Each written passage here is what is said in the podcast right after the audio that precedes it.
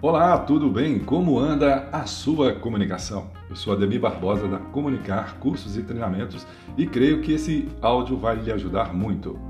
Não há dúvida que a voz enriquece a transmissão da mensagem, acrescentando conteúdo emocional, colorido e expressividade à palavra.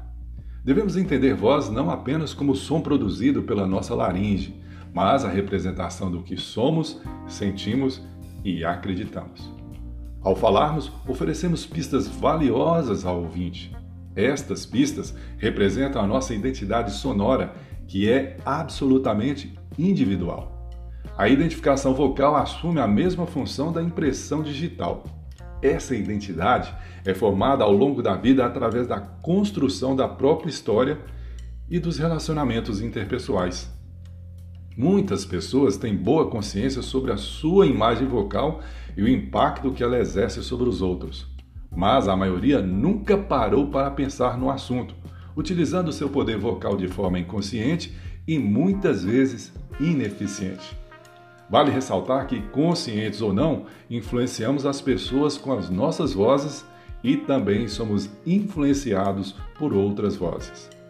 No entanto, é muito comum focarmos toda a nossa atenção no conteúdo que queremos passar, acreditando que ele é o único responsável pela impressão que causamos.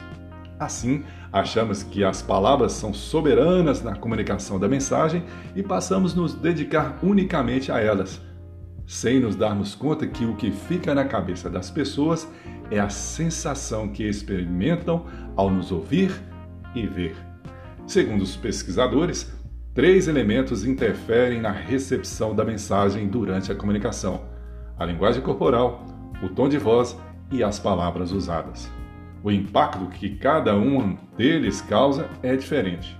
A linguagem corporal é responsável por 55% da eficácia da comunicação, acompanhada de 38% do tom de voz e 7% das palavras usadas.